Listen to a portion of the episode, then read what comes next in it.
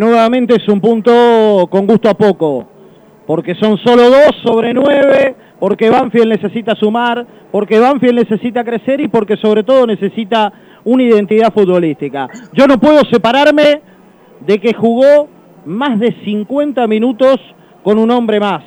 Le costó desde la generación de juego, porque la mejor de Banfield en el partido fue aquella de Bertolo, que arranca con Alemán en la mitad de la cancha, que continúa con Bertolo, que termina con Chávez abierto y que Bertolo termina mandando por encima del travesaño. Sí, lo fue a buscar sin ninguna duda. ¿Se lo llevó por delante? Sin ninguna duda. ¿Mereció haber ganado por lo hecho en el segundo tiempo? Tampoco hay dudas de eso.